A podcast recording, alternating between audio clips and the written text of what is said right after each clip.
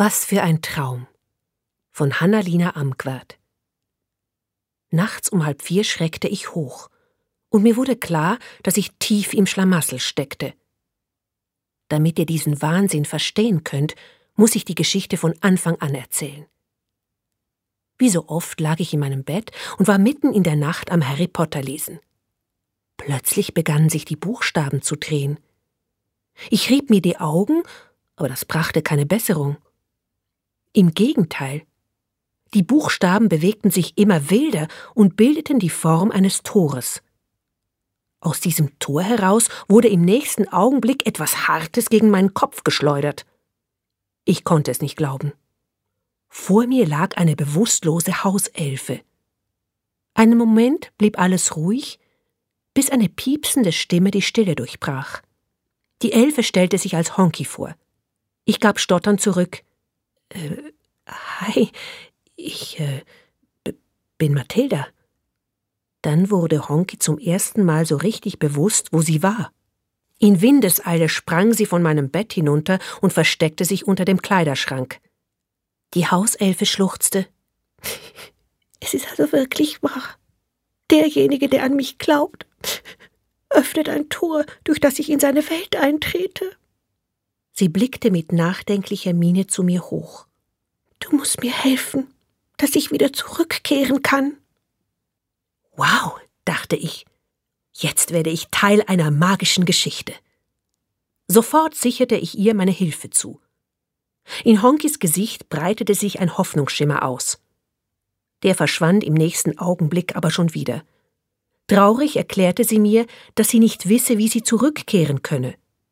Ich starrte abwechslungsweise Honky und das Buchstabentor im Buch an. Der Schlamassel nahm seinen Lauf.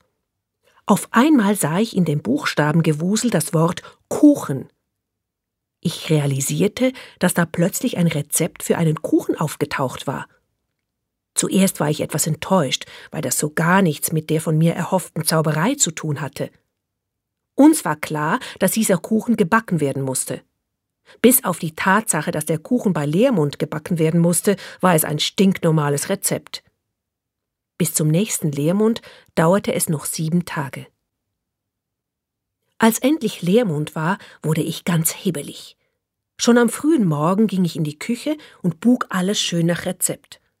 Es war ein kleiner Zitronenmuffin. Mitten im Backen kam meine Mutter und fragte, was ich da trieb. Ich backe einen Kuchen für meine Freundin, antwortete ich. Honky war wirklich meine Freundin geworden. Sie war für jeden Spaß zu haben, und vor allem hatte ich plötzlich jeden Tag ein aufgeräumtes Zimmer. Ich wollte sie nicht wieder verlieren. So buk ich einen zweiten Muffin nach einem anderen Rezept. Diesen wollte ich Honky geben, in der Hoffnung, dass dieser Muffin sie nicht zurückbefördern würde. Nun stellte sich mir die Frage, was ich mit dem magischen Muffin machen sollte. Da er sehr fein duftete, kam ich zum Entschluss, ihn selbst zu essen. Schließlich bin ich ja nicht magisch. Kaum hatte ich den Muffin hinuntergeschlungen, erfasste mich ein heftiger Strudel und zog mich in mein Zimmer und geradewegs in das offene Harry Potter Buch hinein. An Details kann ich mich nicht erinnern. Dafür passierte alles viel zu schnell. Ich erinnere mich an die Farbe lila, an London aus der Vogelperspektive, überhaupt an viele Vögel, vor allem Eulen, und schließlich an das uralte Gebäude von Hogwarts, wie es immer näher und näher kommt.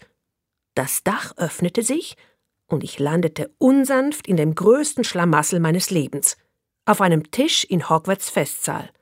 Etwa eintausend Zauberer und Hexen schauten ungläubig zu mir hin. Ich konnte nur hoffen, dies sei bloß ein richtig übler Traum. Wobei, Wäre das wirklich ein schlimmer Traum? Der Gewinnschein von Laurin Waldisberg. Nachts um halb vier schreckte ich hoch, und mir wurde klar, dass ich tief im Schlamassel steckte. Mir wurde wieder alles bewusst. Ich musste Anfang Woche den Gewinnschein meines Freundes zum Kiosk bringen. Das hatte ich auch getan. Doch als ich den Schein abgeben wollte, merkte ich, dass die Adresse fehlte und schrieb schnell meine hin – Heute am späteren Nachmittag wurde mir ein Eilbrief abgegeben. Er war an mich adressiert. Hastig öffnete ich ihn und begann zu lesen.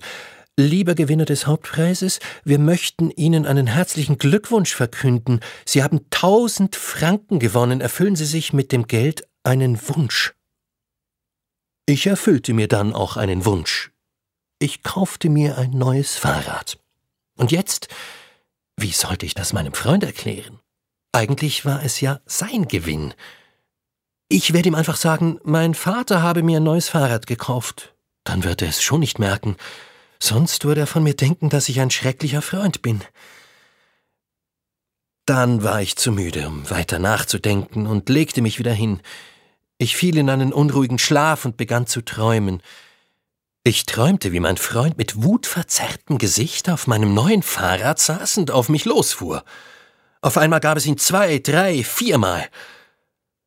Plötzlich wurde ich aus dem Schlaf gerissen. Ich war noch nie so froh, dass mein Wecker klingelte. Nach dem Frühstück machte ich mich auf den Weg zur Schule.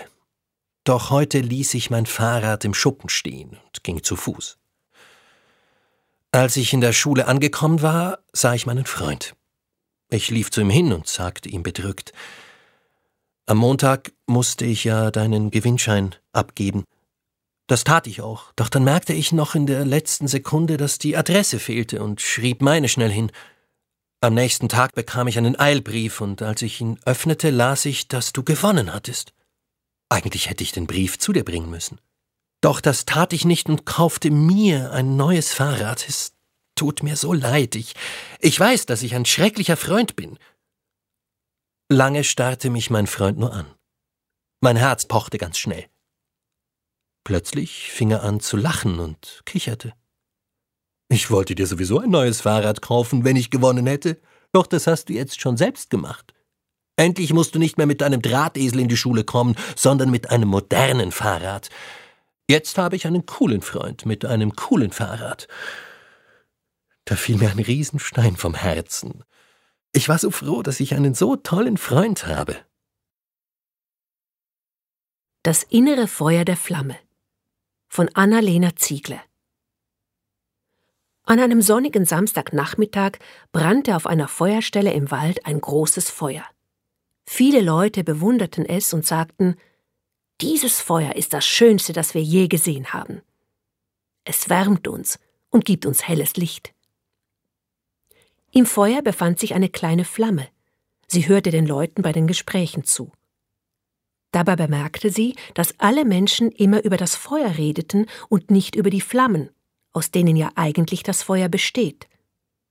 Sie wurde traurig und wollte raus aus dem Feuer. Die kleine Flamme nahm ihren ganzen Mut zusammen und schlich sich leise und unbemerkt an den Rand des Feuers und hüpfte heraus. Sie wollte sich auf den weiten Weg machen, um ein eigenes Feuer zu erstellen. Plötzlich entdeckte ein junger Mann die kleine Flamme, die nicht mehr im großen Feuer war. Er ging schnell zu ihr und fragte Wieso bist du nicht im großen Feuer? Wieso bist du so alleine draußen? Die kleine Flamme klagte mit leiser Stimme Ich mache mich auf den Weg, weit weg, um irgendwo ein eigenes Feuer zu machen. Aber wieso denn? fragte der Mann. Ich gehe weg, weil alle Menschen immer nur vom schönen Feuer reden. Aber das Feuer besteht ja aus mehreren kleinen Flammen.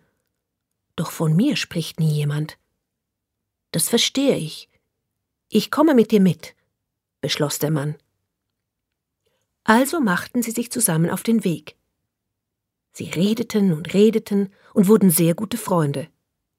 Beide schauten sich nach einem guten Platz für das Feuer um, aber auf Anhieb fanden sie keinen. Also liefen sie immer weiter. Einige Zeit später sahen sie einen wunderschönen Platz. Man konnte sich super austoben. Die kleine Flamme begann sofort mit einem Feuer, das nur aus ihr bestand. Dafür wuchs sie und wurde immer größer. Wenn sie eine bestimmte Größe erreicht hatte, teilte sich die Flamme wieder und so wuchs auch das Feuer. Martin, der junge Mann, und die kleine Flamme freuten sich. Wollen wir zusammen, wenn das Feuer groß ist, ein schönes Fest hier organisieren? fragte Martin. Oh, super Idee. Das machen wir, jubelte die Flamme begeistert. Ich mache Werbung und du schaust, dass das Feuer groß wird, sprach Martin. Er malte große, farbige Plakate. Schon bald war aus der kleinen Flamme ein schönes, großes Feuer geworden. Viele Leute kamen und es wurde ein großes Fest. Alle hatten Freude und es kamen sogar Musiker. Feuerwerke wurden gezündet und bis tief in die Nacht feierten alle, dass eine kleine Flamme so ein großes Feuer erschaffen konnte. Leben um zu brennen von Jonathan Fedier Früher war ich ein Teil eines Lebewesens, eine kleine unscheinbare Zelle in dem Körper eines Riesen, eines Baumes. Ich hatte tausende Brüder und genauso viele Schwestern. Wir sahen alle gleich aus, hatten alle keinen Namen und taten den ganzen Tag nichts, außer den Wald und die Straße zu beobachten. Alleine waren wir nichts, doch zusammen. Millionen Teilchen bildeten wir einen gewaltigen Baum, eine Esche. Wir formten die Äste und den Stamm. Jeder von uns hielt ein anderes fest, so waren wir ein gewaltiger Komplex, eine Einheit aus vielen kleineren Körpern. Doch eines Tages, er fing ganz normal an, da kamen Menschen in dicken Jacken und mit dreckigen Hosen. Sie fuhren mit einem ihrer Fahrzeuge heran und rammten fast den Stamm um, als sie vor dem Baum hielten. Sie fällten ihn mit einem ohrenbetäubenden Werkzeug. Dann luden sie uns mit einer Zange auf einen Transporter und fuhren uns zu einem großen Gebäude. Dort wurden wir von gewaltigen Sägen verhackstückt, seltsam geformt, mit einer Schwefelmasse begossen und getrocknet. Dann wurde ich mit zwanzig meiner Brüder und Schwestern in eine kleine Kartonschachtel gepackt. Es wurde dunkel. Lange Zeit sah man nichts. Und mit der Zeit wurde es langweilig, einfach so zu liegen, und wir begannen zu plaudern. Über alles Mögliche. Über unser früheres Leben doch dieses Thema war langweilig, weil wir alle ein Teil desselben Baumes gewesen waren. Doch niemand wusste, was mit uns passieren würde. Die meisten sagten, dass wir es schon noch rechtzeitig erfahren würden. Das war natürlich klar. Alle möglichen Gerüchte gingen in der dunklen, engen Schachtel umher. Und die Mehrheit einigte sich darauf, dass wir als Futter enden würden. Wer auf diese Idee gekommen war, wusste ich nicht. Ich glaubte, wir sollten für einen viel wertvolleren Zweck verwendet werden. Wieso sonst sollten Bäume gefällt und verhackstückt werden? Damals hätte ich fast alles darum gegeben, herauszufinden, was mit uns passieren würde. Später wusste ich, dass ich es ohnehin bald erfahren würde. Eines Tages wurde unsere Schachtel geöffnet, und ein Fingerpaar griff hinein und packte einen besonders mager geratenen Bruder von uns. Zuerst schrien wir doch dann, als die Schachtel wieder geschlossen wurde, verstummten alle und lauschten neugierig, was außerhalb geschah. Außer der unverständlichen Sprache der Menschen hörten wir nichts. Diese Nacht rasten die wildesten und haarsträubendsten Gerüchte durch die Schachtel. Keiner wusste, was oder wem er glauben sollte. Wir waren ratlos. Von da an ging es weiter. Jeden Tag wurden ein oder zwei Kollegen geholt, und wir blieben genauso ahnungslos wie vorher. Ich wartete immer noch, dass eines Tages eine Hand nach mir griff und mich rausholte. Der Inhalt unserer Schachtel war mittlerweile arg dezimiert, und es war nicht mehr so eng wie vor drei Tagen. Ich war mit zwei anderen der Einzige, der noch nicht geholt worden war, und ich war mir sicher, dass die anderen inzwischen an einem tollen Ort Party feierten und über das Leben in der Schachtel lachten. Die Schachtel wurde geöffnet, und meine zwei letzten Geschwister wurden herausgehoben. Ich war alleine, so alleine wie noch nie. Ich fragte mich, ob die Schachtel sprechen kann. Doch das konnte sie nicht. Sie reagierte nicht auf meine Hallo, ist da jemand? Rufe. Eines Tages, es war genauso dunkel wie immer, und ich hatte keine Gesellschaft bekommen, da wurde die Schachtel geöffnet. Eine Hand griff nach mir und rieb mich an der Schachtel. Es war eigenartig. Plötzlich züngelten Flammen an mir hoch und Feuer leckte an meinem Gesicht. Die Hand führte mich zu einem Docht und ich entzündete die Kerze. Unwiderstehliche Versuchung von Aurora Bonamassa Meine Geschichte beginnt mit Silvester 2017. Mein Name ist Zorro und ich bin eine nicht ganz gewöhnliche Hauskatze. Eigentlich bin ich für meinen guten Charakter bekannt. Und darauf bin ich auch sehr stolz. Es gibt aber auch Situationen, da vergesse ich meine gute Erziehung auch schon mal. Und. Aber hört doch gleich selber rein in meine ganz persönliche Silvestergeschichte. Wieder neigt sich ein Jahr dem Ende zu. Ich glaube, bei uns zu Hause steigt eine Silvesterparty, denn mein Frauchen kocht und backt auf Hochtouren. Ich kann euch sagen, in unserer Wohnung duftet es, es ist zum Verrücktwerden. Bei solchen Geruchinputs erwacht dann auch schon einmal der Täter in mir. Ich bin, um es auf den Punkt zu bringen, ein ganz raffiniertes Schlitzohr. Nun verrate ich euch, wie mir meine Klaumanöver am besten gelingen. Dafür setze ich mich ganz unschuldig neben mein Frauchen und spiele den braven Kavalier. Ich weiß nämlich, dass sie meinem Augenaufschlag nicht widerstehen kann. Und ihr könnt mir glauben, Niemand lässt sich so schnell um den kleinen Finger wickeln wie mein Frauchen. Nun schnell wieder zurück in die Küche zum Ort des Geschehens. Dort habe ich eine außergewöhnlich schöne und gut gelungene Apfeltorte nach Tante Ruth à la Betty Bossi im Visier. Verziert ist dieser Gaumenschmaus mit kunstvoll eingeschnittenen Apfelhälften und irgendwelchen Wunderkerzen, die man bereits angezündet hat, um zu sehen, ob diese am Abend den erwünschten Effekt zeigen. Wunderkerzen hin oder her, meine Hinterläufe setzen langsam zum Absprung an. Mein Frauchen bemerkt von meiner Absicht überhaupt nichts, denn sie rührt ganz konzentriert in einer Mousse au Chocolat. Mit einem gelungenen Meistersprung lande ich präzise neben der verführerischen Torte. Jetzt muss ich mich aber beeilen, denn die Köchin hat meinen Angriff bemerkt. Von den sechs geschnitzten Apfelhälften packe ich mir die größte und eile damit, von Frauchen verfolgt, unter das Bett. Dort unten sitze ich, schön in der Mitte und genieße für alle unerreichbar meinen erbeuteten Leckerbissen. Mein Frauchen scheint mir aber mein Dessert gar nicht zu gönnen. Wie eine Raubkatze sitzt sie auf dem Bettrand und schlägt wie wild mit den Armen um sich. Vermutlich will sie sich auch noch ein Stück meiner Errungenschaft unter den Nagel reißen. Aber nichts da. Zum Teilen bin ich nun gar nicht in der Stimmung und dass ich bei diesem eher schwierigen Unterfangen meine überaus schönen Schnauzhaare an diesen doofen Wunderkerzen verbrannt habe, kümmert ja schließlich auch niemanden. Leider ist, bedingt durch meine Ungeschicklichkeit, eine Kerze auf den Boden gefallen und hat ein riesiges Brandloch im Teppich hinterlassen. Da kann man wieder einmal sehen, wie gefährlich solche Dinger sein können. Zum Glück konnte man den Brand gleich wieder unter Kontrolle bringen, so blieb meinen Herrschaften wenigstens der Einsatz der Feuerwehr erspart. Dass nun dieser Kuchen und der Teppich einen Schönheitsfehler zu verzeichnen haben, ist beim besten Willen nicht zu überhören. Nun ja, immer dieses Geschrei und nichts. Da versteh mal einer die Menschen. Aber auch dieser Anfall von Tollwut wird sich widerlegen, so wie die letzten hundert zuvor auch. Vielleicht wäre es gar nicht so schlecht, wenn sich mein Frauchen impfen lassen würde. Ich tu dies nämlich einmal im Jahr. So wäre der Hausfrieden eventuell wiederhergestellt. Happy New Year! NB. Trotz meines verbrannten Schnauzes bleibe ich weiterhin Feuer und Flamme für menschliche Köstlichkeiten. Und tschüss.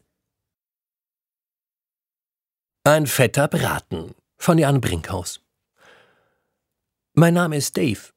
Ich wohne zusammen mit Travis in einer Küche über einem alten roten Kühlschrank.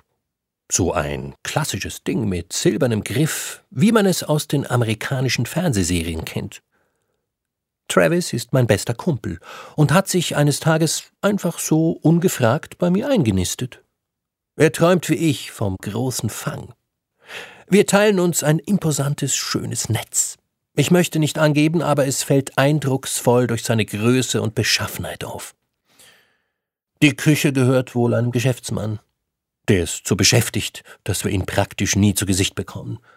Dafür kommt jeden Montag seine fleißige Putzfrau. Da staune ich jeweils, wie sie mit ihrem großen, dicken Hintern zur Tür reinpasst. So ein Brummer müsste uns mal ins Netz fliegen. Ich glaube, da hätten wir noch lange daran zu kauen. Eigentlich bete ich auch jeden Montag, dass die Putze das Fenster etwas länger offen lässt, damit uns endlich ein paar fette Mücken ins Netz gehen. Schräg gegenüber zwischen dem Mixer und den Kochbüchern wohnt dieser Angus. Angus ist etwas seltsam und sonderlich. Seine glatten Brusthaare sind fettig und die acht Käsefüße stinken zum Himmel. Bestimmt hat er auch Flöhe und ist echt mies drauf. Auch bin ich absolut nicht Feuer und Flamme, ihn näher kennenzulernen, und Travis möchte auch keinen weiteren Gesichtspickel. Letzten Montag? Das Küchenfenster war nur etwas gekippt und draußen bellte ein Hund. Wollte ich mich gerade gemütlich in die Fäden hängen, da schrie Travis wie am Spieß: Er hat, er hat, schau dir das an! Eine Hummel eingefangen! Angus hatte tatsächlich und unübersehbar einen fetten Braten im Netz. In diesem Moment bereute ich sehr, ihn letzte Woche einen Loser genannt zu haben. Travis und ich schauten zugegeben, neidisch zu, wie er seinen Happen genüsslich einwickelte. Einen Augenblick später rief Travis unüberhörbar Hey, Angus. Hallo, hier drüben über dem Kühlschrank. Kennst du uns noch? Mr. Ziegenbock von Selin Roos Nachts um halb vier schreckte ich hoch. Und mir wurde klar, dass ich tief im Schlamassel steckte. Ich hörte den Ziegenbock vom Altersheim, obwohl er einen Kilometer entfernt war, bis hierhin meckern. Voller Entsetzen rannte ich aus dem Bett, die Treppe hinunter, raus in die dunkle Nacht mit dem Fahrrad Richtung Altersheim. Seit einiger Zeit hatte ich dort einen Wochenendjob, bei dem ich die Tiere fütterte. Meine Mutter hatte mich mehr als einmal daran erinnert, dass sie an meiner Stelle diesen Job nicht annähme, da ich es eh die halbe Zeit vergessen würde, die Tiere zu füttern. Es konnte doch nun nicht sein, dass sie recht hatte. Das motivierte mich, mitten in der Nacht, im Pyjama und mit zerzausten Haaren noch schneller in die Petalen zu treten. Schließlich kämpfte ich um meine Ehre. Endlich erreichte ich ziemlich außer Atem mein Ziel. Ich fütterte die Tiere und genoss für einen Moment die wunderbare Stille, als der Ziegenbock endlich Ruhe gab und sich genüsslich über sein Futter hermachte. Nun konnte ich ruhig wieder nach Hause fahren. Doch auch Schreck. Die Türe hatte sich geschlossen, und ich konnte von innen ohne Schlüssel nicht raus. Nach mehrmaligem Versuch, über den Zaun zu gelangen, musste ich schließlich aufgeben. Nicht etwa, weil er zu hoch war. Nein, der Scheißzaun stand in der Nacht unter Strom. Das Gute daran war, ich war nun gar nicht mehr so müde. Anscheinend wirkten die Stromschläge aktivierend, und sogar meine sonst glatten Haare waren nun ziemlich gekraust. Inzwischen hatte sich Mr. Ziegenbock und die anderen Tiere zu mir gesellt und schauten mich fragend an. Nun steckte ich noch tiefer im Schlamassel. Nach und nach begaben sich die Tiere in den Stall und legten sich schlafen. Nur Mr. Ziegenbock blieb bei mir und schaute mich immer noch an. Da ich im Moment keine andere Lösung sah, legte ich mich auch in den Stall. Das war gar nicht mal so übel. Das Stroh war schön warm und weich. Zu meinem großen Erstaunen legte sich tatsächlich mein neu gewonnener, meckernder Freund neben mich. Ich war ziemlich froh darüber. Schließlich hatte ich immer noch nur meinen Pyjama an. An Mr. Ziegenbock angekuschelt, schlief ich schließlich ein und landete schon bald im Land der Träume. Ich lag am Strand und vor mir stand plötzlich ein wirklich hübscher Junge mit wunderschönen blauen Augen und hellem Haar. Ich war ganz hin und weg von ihm. Eigentlich wollte ich ihn ja ansprechen, aber ich brachte vor lauter Aufregung kein einziges Wort mehr hervor. Stattdessen setzte sich der knackige Beachboy neben mich und seine Lippen kamen meinem Gesicht immer näher. Ich muss sagen, dass er besser aussah, als er küssen konnte, und ich öffnete langsam meine Augen. Statt des Jungen, von dem ich jetzt doch eben geträumt hatte, leckte mich eine lange, schlabbrige Zunge, die aus einem haarigen Gesicht herausragte, genüsslich ab. Es war Mr. Ziegenbock. Als ob das nicht schon schlimm genug wäre, stand auch noch der Abwart vom Altersheim mit einem breiten Grinsen im Gesicht daneben. Das war nun zu viel. Ich rannte so schnell ich konnte zu meinem Fahrrad und wollte einfach nur noch nach Hause. Meine Mutter hatte inzwischen schon bemerkt, dass ich nicht in meinem Bett lag und war in voller Aufregung. Als ich zur Tür hereinkam, nahm sie mich in die Arme und sagte immer wieder, wie froh sie sei, dass ich wieder da bin. Als sich alle etwas beruhigt hatten, fing ich an zu erzählen, was gestern Nacht passiert war. Nachts um halb vier schreckte ich hoch, und mir wurde klar, dass ich tief im Schlamassel steckte.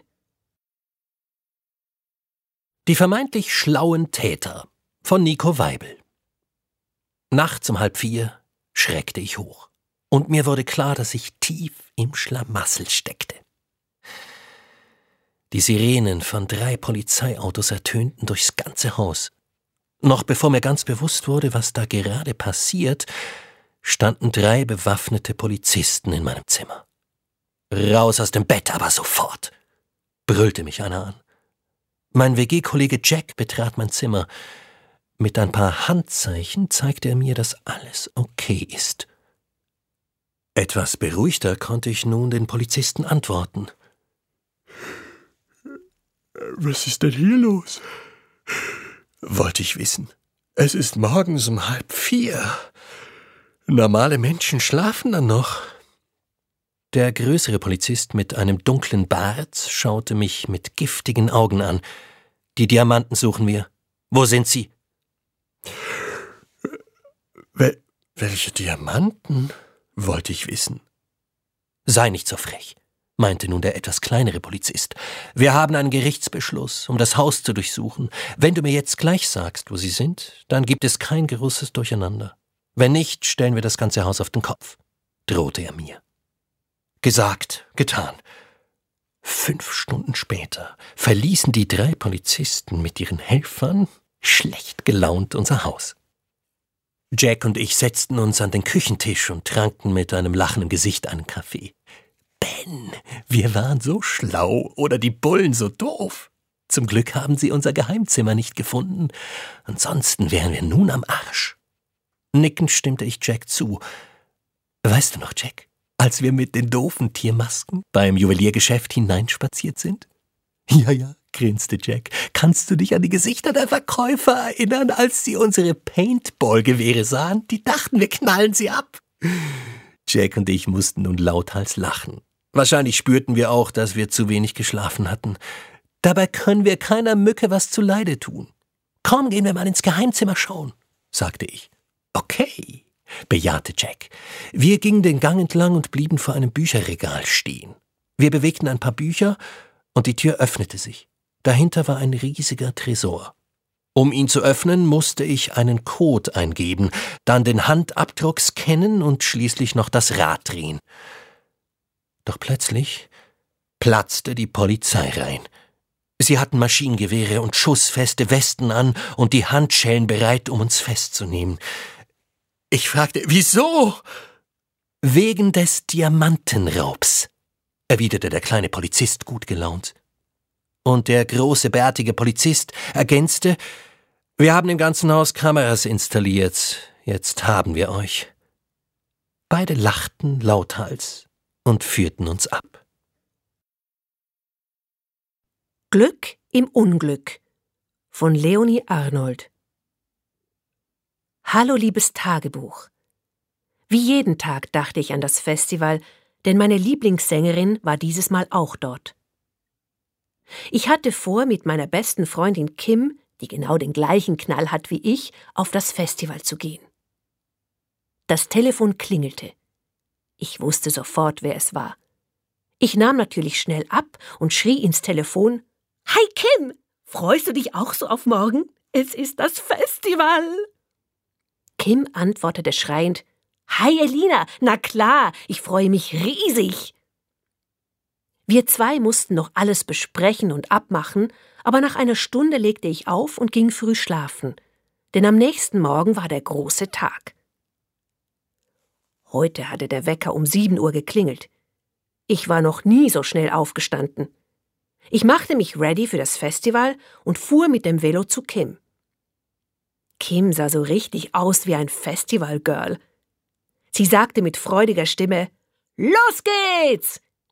Wir setzten uns ins Auto und von nun an gab es kein Zurück. Als wir auf dem Festivalgelände waren, hörten wir auch schon die erste Band. Wir rannten zu dem Eingang und zeigten unsere Tickets. Man hatte schnell gemerkt, dass es auch heute wieder ein brütend heißer Tag werden würde. Schon längere Zeit war alles ausgetrocknet. Kim schubste mich und sagte zu mir Schau, Ariana Grande. Sie ist meine absolute Lieblingssängerin. Ich bin Feuer und Flamme für Ariana Grande. Ich merkte, wie mir eine Träne die Wange hinunterlief. Sie machte eine riesige Feuershow, obwohl wegen der langen Trockenzeit und Hitze ein Feuerverbot herrschte. Das fand ich so cool von ihr, dass sie das trotzdem machte. Doch etwas ging total schief. Ich weiß nicht mehr alles, denn es ging alles so schnell. Ich vermute, es war ein Funke in das trockene Gras übergesprungen und alles ging in Flammen auf. Die Leute stürmten chaotisch umher und schubsten mich. Das Letzte, an das ich mich erinnern kann, ist, dass ich im Backstage-Bereich aufwachte und Schritte hörte. Ich weiß noch, dass ich so hoffte, dass ich Ariana Grande treffe. Doch das konnte ich mir ja gleich denken, dass es nur die Leute der Ambulanz waren. Wie konnte ich mir das nur denken mit meinem Unglück an diesem Tag? Also diese Leute nahmen mich mit ins Spital, und hier liege ich nun mit einer Kopfverletzung und einigen Prellungen. Kim kam mich heute auch schon besuchen. Nach dem Besuch geht es mir viel besser. Ich will mein Tagebuch schließen, doch da kommt meine Ärztin und sagt zu mir Hi Elina, schalte sofort den Fernseher an. Ich gehorche und schalte den Fernseher an. Ich sehe das Festival, auf dem wir waren, und wie plötzlich alles in Flammen stand. Ich sehe mich selber am Boden liegen. Plötzlich erscheint noch eine zweite Person.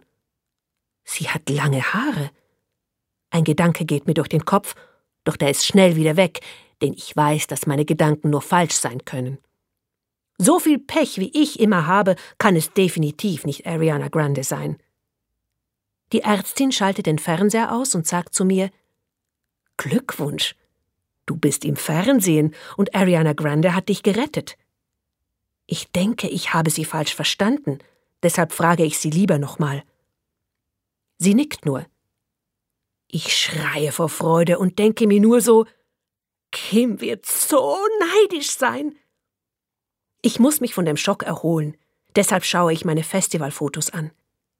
Ich habe nicht so viele gemacht wegen des Brandes, doch auf einem sehe ich ziemlich kaputt aus und vermute, dass ich da im Backstage-Bereich war.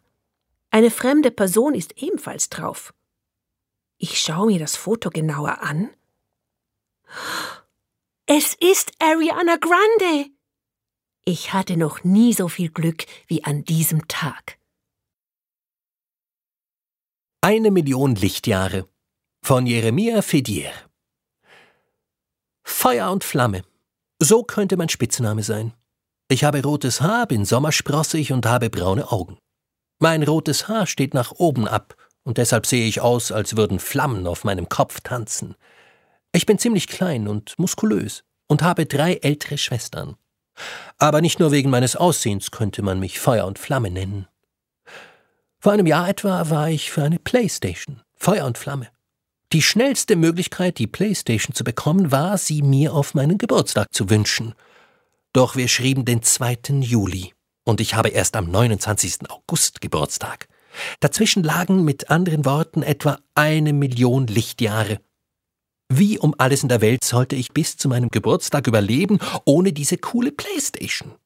Wie bitte sollte ich mir die Zeit vertreiben bis zu meinem Geburtstag? Meine Schwestern ärgern? Nein, zu langweilig. Übrigens ist es hart, wenn man Schwestern hat, die 14, 16 und 17 Jahre alt sind. Ich bin elf. Aber auch egal, Schwesternerven reicht für einige wenige Stunden zum Zeitvertreib, aber nicht für eine Million Lichtjahre. Oh, meine Freunde, wenn ihr jemals denkt, ihr könnt meinem damaligen Zustand das Wasser reichen, schreibt mir eine Mail. In meiner verzweifelten Situation versuchte ich zu schlafen und erst an meinem Geburtstag aufzuwachen. Das hat nicht geklappt, und nach einer halben Stunde wäre ich im Bett vor Langeweile fast geplatzt. Vorfreude ist die schönste Freude. Hab Geduld, Jack, sagten meine Eltern immer wieder zu mir. Manchmal wollte ich weinen, doch keine einzige Träne trat in meine Augen, stattdessen schrie ich mich heiser, wie unfair die Zeit sei. Sekunden wurden zu Minuten, Minuten wurden zu Stunden, Stunden wurden zu Tagen, Tage wurden zu Wochen, Wochen wurden zu Monaten, Monate wurden zu Jahren. Oh ja, meine Freunde, mir kam es vor wie ein Jahr bis zu meinem lang herbeigesehnten Geburtstag. Wie um alles in der Welt konnte mich die Zeit so hassen, dass sie sich um das tausendfache verlangsamte, genau vor meinem Geburtstag. Wieso war alles so ungerecht? Bei mir in der Klasse hatte ich das Gefühl, alle hätten noch vor mir Geburtstag. Alle spekulierten über ihre Partys, Geschenke und Ausflüge, über die Gestaltung der Einladungsbriefe an ihre Gäste über diese oder jene Torte und darüber, wann die Party überhaupt stattfinden sollte. Morgens, mittags, abends? Plötzlich hatte ich das Gefühl, dass mir die anderen mein Geschenk streitig machen könnten und noch vor mir der ganze Laden ausverkauft wäre. Mir träumte, dass ich an meinem Geburtstag in den Laden ging, wo es die Playstation gab, doch sie war ausverkauft und ich musste mich mit einem langweiligen Buch über Gartenarbeit zufrieden geben. Und Kevin, dem Jungen, den ich in der Schule am wenigsten mochte, sozusagen meinem Erzfeind, sehnsüchtig zusehen, wie er auf der Playstation die coolsten Spiele spielte und dabei einen Weltrekord aufstellte. Oder dass ich die Playstation hatte und Kevin sie mir wegnahm. Oder dass sie nicht ging und man hatte kein Rückgaberecht. Immer wachte ich danach schweißgebadet auf. Dann war er da. Mein lang herbeigesehnter Geburtstag. Auf dem großen Esstisch lag eine verpackte Playstation und noch etwas Dickes, in oranges Geschenkpapier gehüllt. Ich packte es aus und heraus fiel ein Buch. Alles über Motorsport, hieß es. Ich mag Motorsport. Meine Mutter legte mir eine Hand auf die Schulter. Und gefallen dir die Geschenke? fragte sie. Ich nickte und eine Träne kullerte über meine Wange. Das Buch am meisten, sagte ich und verschwand für den Rest des Tages hinter dem Buch, wobei ich die Playstation unberührt auf dem Tisch liegen ließ.